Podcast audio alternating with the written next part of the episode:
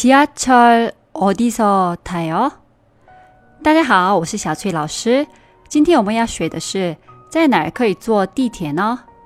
지하철어디서타 요？ 지하철是地铁的意思，我们已经学过了啊。어디서타 요？ 在哪儿可以坐也学过，所以听起来难。 但其实一点都不难。如果你复习的话，这些内容都比较简单。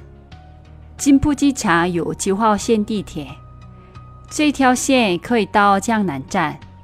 要去江南的游客可以坐地铁九号线。지하철어디서타 요？ 这句话在室内也是经常使用，所以最好好好记住哦。那我们复习一下吧。 在哪儿可以坐地铁呢？지하철어디서타